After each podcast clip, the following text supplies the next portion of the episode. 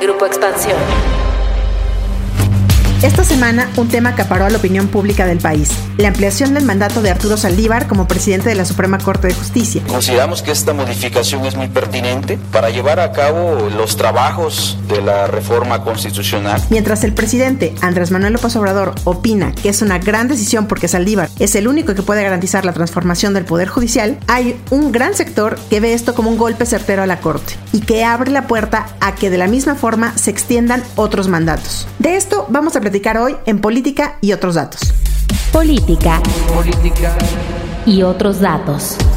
Un podcast de Grupo Expansión. Política y otros datos.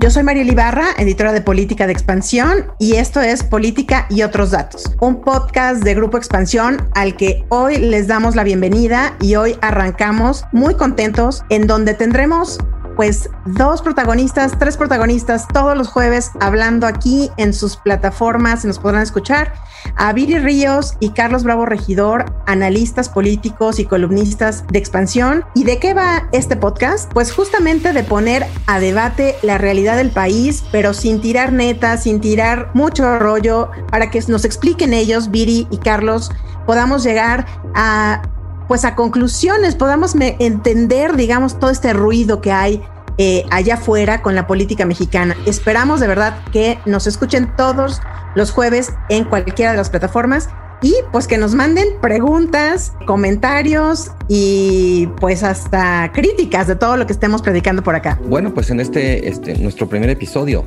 ¿no? Eh, de, de, un podcast pensado como un espacio para conversar, para intercambiar puntos de vista, para escucharnos, ¿no? Sin pleito, sin, sin sin descalificaciones. A veces estaremos de acuerdo, a veces en desacuerdo, y se vale, se vale disentir o se vale coincidir.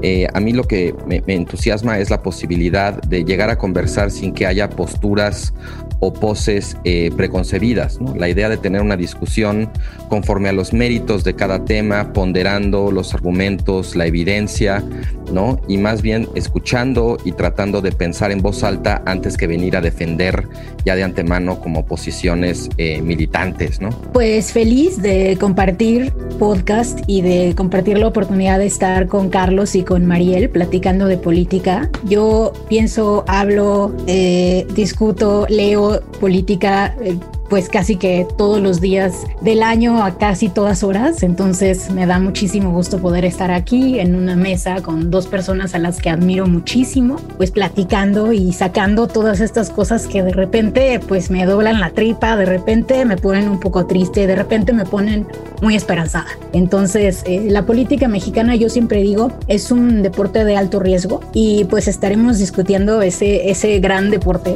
mexicano. Política y otros datos. Arturo Saldívar estará dos años más en su puesto. Se ha consumado un golpe a la Corte, como se ha llamado, a esta decisión de la Cámara de Diputados y del Congreso de ampliar el periodo del ministro presidente. ¿En qué terminará esta historia? Que seguramente justo terminará en la Suprema Corte de Justicia. Viri, ¿cómo lo ves tú? Bueno, mira, Mariel, quiero empezar contándoles qué pasó para que todos estemos en el mismo canal. Todo empezó el 15 de abril, cuando la Cámara de Senadores estaba discutiendo un proyecto de reforma judicial, proyecto que hay que discutir, es súper interesante lo que está pasando. Eh, y de repente, sin decir ni agua va, uh, metió, adicionó un transitorio que pues resultó ser muy oscuro y que detonó toda esta discusión. ¿Qué decía este transitorio? Bueno, pues este transitorio, que se aprobó sin discusión ni más, decía que eh, proponía que el actual presidente de la Suprema Corte de Justicia, Arturo Saldívar, y que diversos integrantes del Consejo de la Judicatura prorrogaran eh, sus cargos, que se quedaran más tiempo en sus posiciones.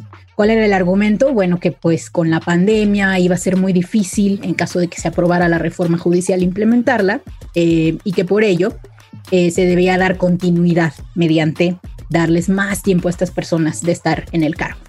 Y bueno, ¿cuáles son, ¿cuál es el problema ¿no? de este transitorio? Son dos. El primero es que eh, es a todas luces ilegal, como dicen los abogados anticonstitucional. Y es que el artículo 97 de la Constitución dice explícitamente que el presidente de la Suprema Corte de Justicia solamente puede durar en el cargo cuatro años. Y segundo, atenta contra la división de poderes. El poder legislativo está influyendo en el actuar del poder judicial al determinar cuánto tiempo, o en este caso, cuánto tiempo más, va a durar eh, Saldívar en la posición. Bueno, ¿qué pasó? Bueno, pues AMLO salió a decir que estaba bien, que se necesitaba de Saldívar para implementar la reforma porque nadie más podía hacer ese trabajo tan bien como él. Y luego viene una respuesta, y esto es muy interesante, por parte del propio Saldívar. Primero una carta que publicó el día 23 de abril y posteriormente una columna de opinión. Y en esta columna de opinión, Saldívar, pues contestando a esta ola de, opinión pública que argumentaba que la, la extensión de su mandato era ilegal, dijo, eh, pues básicamente me hubiera gustado eh, salir a decir que no, gracias, que no, gracias a que me extendieran el periodo. Eh, me hubiera ahorrado muchos insultos si lo hubiera hecho, pero no puedo hacerlo porque la ley me lo impide. Y bueno, hasta ahí vamos y se ha detonado pues toda una discusión sobre el tema, sobre todo eso no ilegal y qué debió haber hecho Saldívar. Y justamente ahí, Carlos, yo quiero retomar pues tu columna que leímos en esta semana en Expansión Política. Saldívar tendría que haber salido a decir que no. ¿Se tardó ya Saldívar decir que no? ¿O realmente Saldívar es un prudente al decir que no? Y al no intrometerse. ¿Tú qué piensas? Mira, yo creo que aquí es este importante de alguna manera. Vamos a poner cuáles son como los, los dos argumentos de alguna manera en el debate o las dos posiciones o los dos puntos de vista. Hay por un lado quienes opinan que Saldívar debe ser prudente en el sentido de no de evitar un choque frontal con el presidente López Obrador, que ya dijo que quiere que se quede, o con el Congreso, pues, pues ya le, ya le hizo la, la reforma para que se quede. Y dado que el asunto, como estaba diciendo Viri, va a terminar en el escritorio del Pleno de la Corte y Saldívar es el ministro presidente, pues sería una imprudencia que él se manifestara respecto a una cosa que le va a tocar juzgar, ¿no? O, bueno, él ya dijo que si, si llega ahí, pues él se va a excusar porque él es el beneficiario de la medida, ¿no? Entonces, hay toda una, digamos, este, corriente de interpretación que dice, Saldívar tiene que ser súper cuidadoso, porque si habla se mete en problemas, si habla está de alguna manera haciendo política, y a lo que le corresponde es quedarse en el ámbito pues del derecho de la interpretación constitucional, ¿no? De alguna manera, pues representar el papel de un ministro presidente, ¿no? Esa es una corriente de interpretación. Hay otra corriente de interpretación que dice, no, bueno, es que Saldívar ya está metido en el juego político, porque el presidente ya dijo que él quiere que se quede, el Congreso le hizo esta reforma pues ahora sí con dedicatoria, ¿no? Entonces él no puede pretender que está aislado de todo eso. Él ya está metido de alguna manera en el ajo. y al quedarse callado, pues está haciendo política también. Le está haciendo el juego de alguna manera a la intención de esta reforma de que se quede, ¿no? Lo prudente, según esta otra, digamos, corriente de interpretación, no es quedarse callado, es salir y decir con claridad yo no puedo aceptar una violación a la constitución que me beneficia, ¿no? Entonces, digamos, dicho así eh, en términos generales, creo que esas son las dos posturas. La mía, bueno, pues como, como, como eh, citabas mi columna, pues es más cercana a la segunda. Yo creo que en efecto, yo interpreto la prudencia en este caso como salir a atajar las malas interpretaciones, no hacerle el juego de alguna manera a la política y cuidar como la institucionalidad, pues no esperando a ver qué pasa, sino saliendo a cortar de tajo pues todas, digamos, las, este, las malas interpretaciones. Ahora sí que, como resumen, yo diría, no hagas cosas buenas que parezcan malas, ¿no?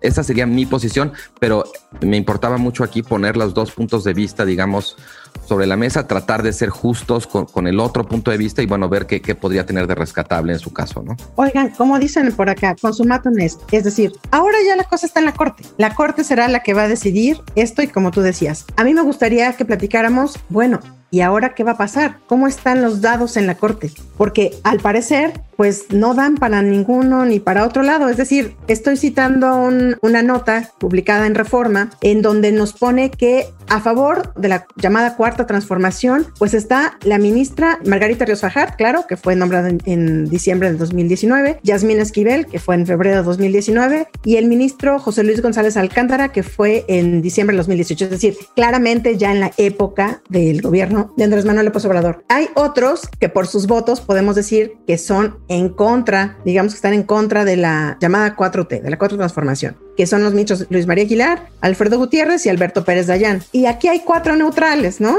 Javier Laines, Jorge Mario Pardo, Norma Lucía Piña y José Fernando Franco, los ministros. Es decir, si se necesitan 8 de 11 votos para, para que pueda pasar esta pues esta eh, controversia constitucional que estamos esperando que, a que ocurran los tiempos, ¿no? Pues aquí sí vamos a ver un juego realmente de gran cabildeo, ¿no? Porque evidentemente estamos pensando que Saldívar al ser el ministro aludido, no votaría, se tendría que excusar. Digo, de, de hecho, ya, ya lo adelantó en una entrevista con Ciro Gómez Leiva, ¿no? ¿Qué va a pasar aquí? ¿Cómo vamos a ver este juego? Ahora sí, este juego en la corte. Bueno, Mariel, se necesitan ocho votos, pero no podemos asumir que ninguno de los ministros seleccionados por Morena vayan necesariamente a votar en favor de la extensión de mandato, ni viceversa. De hecho, Saldívar fue seleccionado por el PAN, hace años fue seleccionado por Felipe Calderón.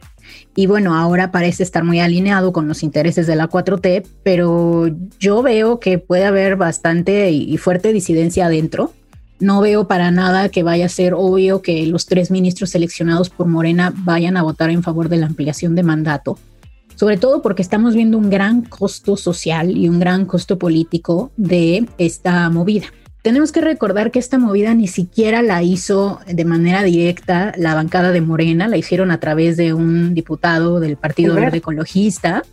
Se hizo pues así como de pronto, de modo, eh, yo no estoy segura que esto haya sido una cuestión eh, estratégicamente planeada y aún si lo hubiera sido, creo que les está costando muchísimo políticamente.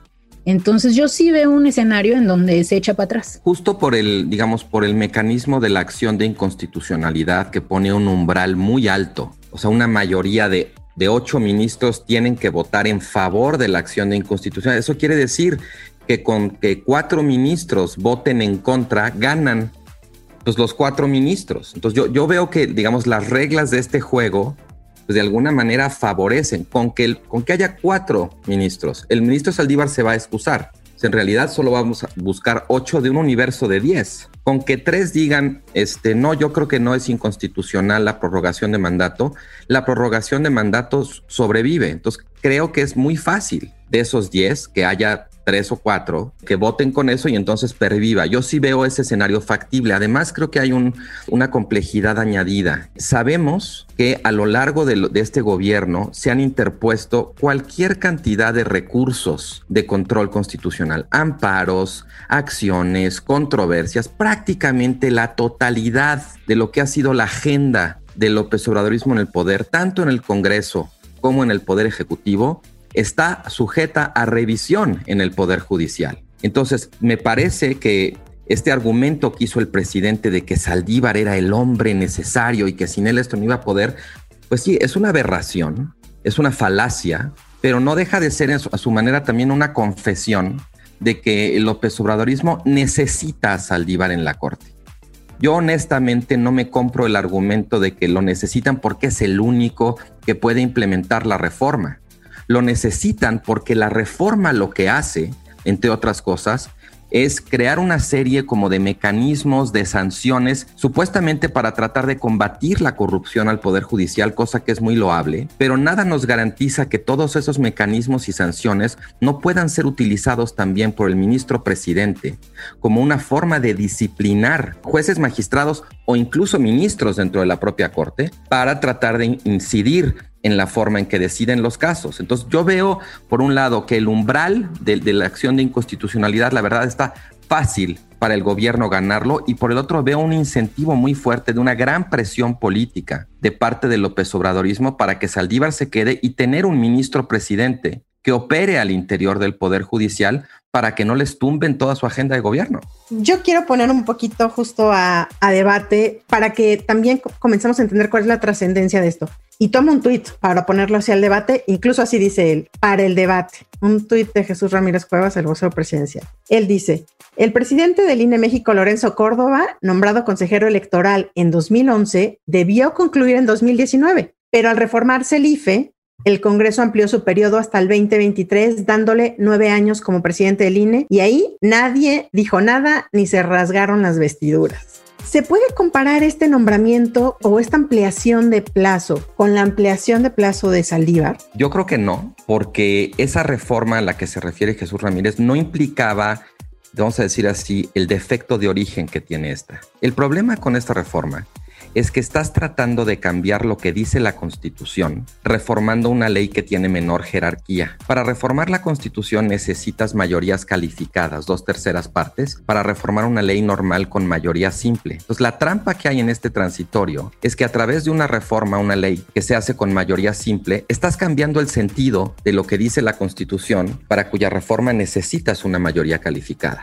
En el caso de esta reforma al INE que prorrogó a los consejeros no fue así. Y además, digamos, no se hizo a través de un transitorio, ¿sabes? O sea, aquello se supo, se discutió y de hecho se votó en el Congreso. O sea, aquí sí también es muy claro que solo la coalición López Obradorista la que está de acuerdo con prorrogarle el mandato a Saldívar. En el otro caso, fueron varias fuerzas políticas las que coincidieron en hacer esa reforma al INE. Entonces yo creo que no, yo creo que no es comparable. Viri, ¿tú qué piensas de esto? Y también te quiero preguntar, ¿qué piensas de esto que algunos expertos también han puesto sobre la mesa, sobre que esto que vimos con Saldívar en algún momento le puede abrir la puerta o puede ser incentivo para prolongar el mandato de otros puestos, otros mandatos, incluyendo el del presidente Andrés Manuel, a través pues, de la puerta trasera, es decir, a través de un transitorio en alguna ley por ahí? ¿Esto es posible o realmente esa lectura está demasiado desbordada?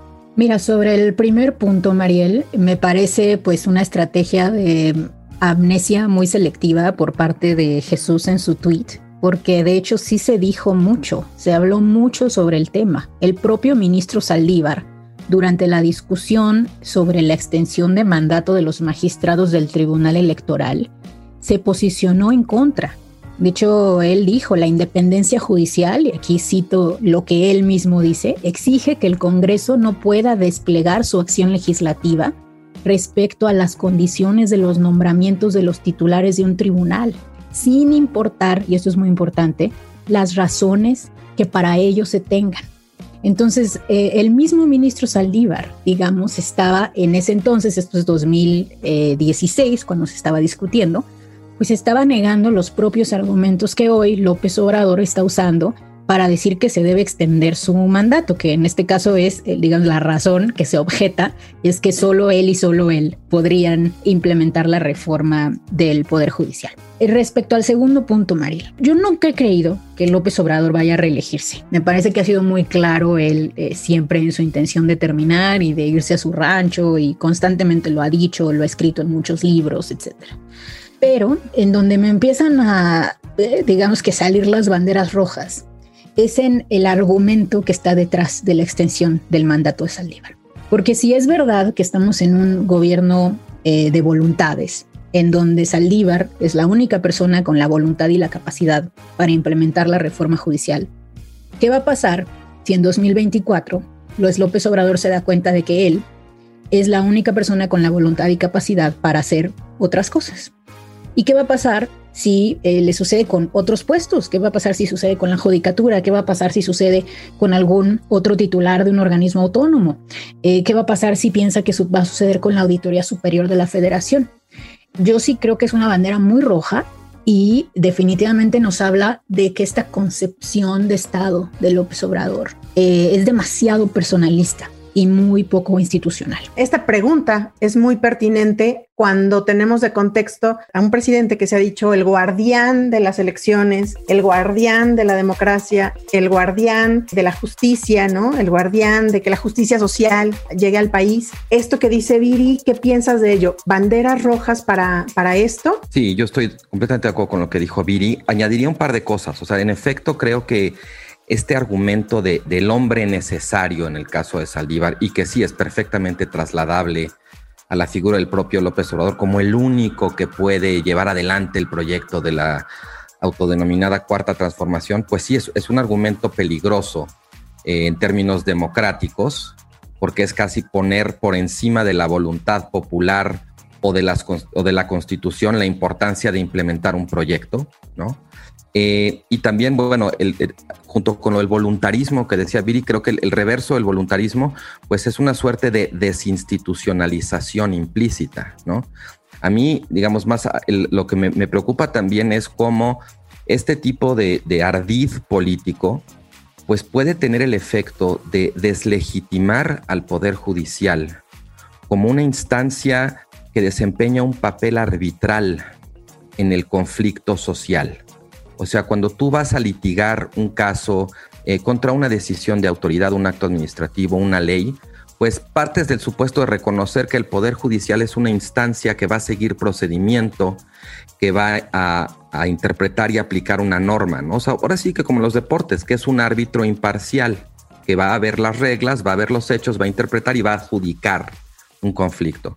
Pero si esto pasa y si en efecto eh, se queda el ministro presidente contra lo que dice la Constitución y se utiliza la reforma al Poder Judicial como una forma de disciplinar a jueces, a magistrados o a ministros, pues es perfectamente factible que a la larga lo que pase es que el derecho pierda legitimidad y que el Poder Judicial pierda legitimidad como una instancia en la que se resuelven conflictos. Y lo que hoy la gente busca resolver acudiendo a los tribunales, pues empiece a buscarlo en otros espacios o conforme a otras lógicas. O sea, realmente sí, esto es el principio de, de un proceso como muy delicado, muy difícil y, este, muy peligroso respecto a pues en qué tipo de régimen vamos a vivir y a la desinstitucionalización del conflicto que eso puede implicar. Pues vamos a ver qué sucede en este caso. Evidentemente todavía le falta un buen trecho por recorrer, todavía no se han interpuesto las controversias o las acciones de inconstitucionalidad y no hay plazo, ¿verdad, Viri? No hay plazo para que esto se pueda meter a la Corte. Es decir, son 30 días, pero me refiero para que la Corte lo pueda llevar al Pleno. Sí, no, no sabemos cuándo va a suceder por el asunto que es bastante delicado. Esperamos que sea pronto, pero todavía no sabemos cómo va a desenlazarse esta historia. Pues estaremos muy pendientes de ello y en este primer episodio de nuestro podcast Política y otros datos, queremos poner la primera cerecita en el pastel, pues de lo que ha sucedido esta semana. La cerecita. En política y otros datos. ¿Quién se llevó el, personaje de la semana, Viri? Pues yo diría que sin duda Salgado Macedonio y el tribunal, ¿no? Que 6 a 1 decretan que eh, su candidatura ya no va a ser, que ya no hay toro. Carlos, ¿tú crees que esto vaya a traer mayores confrontaciones? O sea, que la decisión del tribunal electoral, pues decimos, no hay toro en la boleta, pero hay toro en las calles, habrá toro en marchas, en mítines en Guerrero. Sí, yo creo que es, es, es una buena pregunta. Este, no hay toro, pero hay tiro y yo creo que pues eso está en juego. Creo, que en, muchos sentidos son, van a ser patadas de ahogado, porque ahora sí que el caminito ya se le cerró yo creo que la coalición López Obradorista esperaba poder tener un mejor resultado en el tribunal y las cosas ahí, este, no, no sé cuál haya sido la operación política, pero claramente no les salió. Y creo además que el costo político que le terminó generando todo esto a, a Morena, al presidente, también va a ser un incentivo para que lo dejen por la paz o que dejen a, digamos, a los candidatos que den patadas de ahogado un poco solos. Quizás la pregunta es qué tanta capacidad va a tener, por ejemplo, Salgado Macedonio para hacer movilizaciones que sean muy disruptivas en Guerrero. Ese sería como la única incógnita, pero en términos eh, jurídicos creo que el caso en efecto está cerrado y no, no hay toro. Las encuestas nos marcan que con toro o sin toro, con Félix o sin Félix, Morena va a ganar en Guerrero. Y ya se habla de que la sustituta puede ser su hija. Lo veremos en los próximos días. Pero ¿crees que realmente tenga un costo electoral en el resto de las elecciones? Porque ya vemos que en Guerrero, digo, lo último será las urnas, pero ¿tú qué piensas? Bueno, en Guerrero definitivamente no se observa, Mariel, que esté habiendo un costo político. Si acaso, pues Salgado Macedonio se ha posicionado como un político a nivel nacional. Anteriormente era un político local, muy bien conocido, pero local Y bueno, eh, tampoco me queda claro que Morena vaya a tener un gran costo. El escándalo de Salgado comenzó hace varios meses ya con las denuncias que había de, de parte de mujeres de acoso sexual y de violación. Y pues lo que observamos entonces es que las expectativas de voto de Morena no se movieron, a pesar de que las marchas del 8M tenían a todas las mujeres hablando de Salgado, a pesar de que se volvió un costo político nuevamente muy alto la realidad es que no parecen haber afectado mucho a Morena. Entonces, más bien estamos enfrente de un partido teflón, un partido que cuesta mucho trabajo que eh, tenga un costo tangible. Ya hablaremos de algunos de los otros temas trascendentales en esta semana, como lo de la sobrerepresentación en el Congreso. Ya lo podemos platicar en nuestro siguiente episodio en algunos otros más.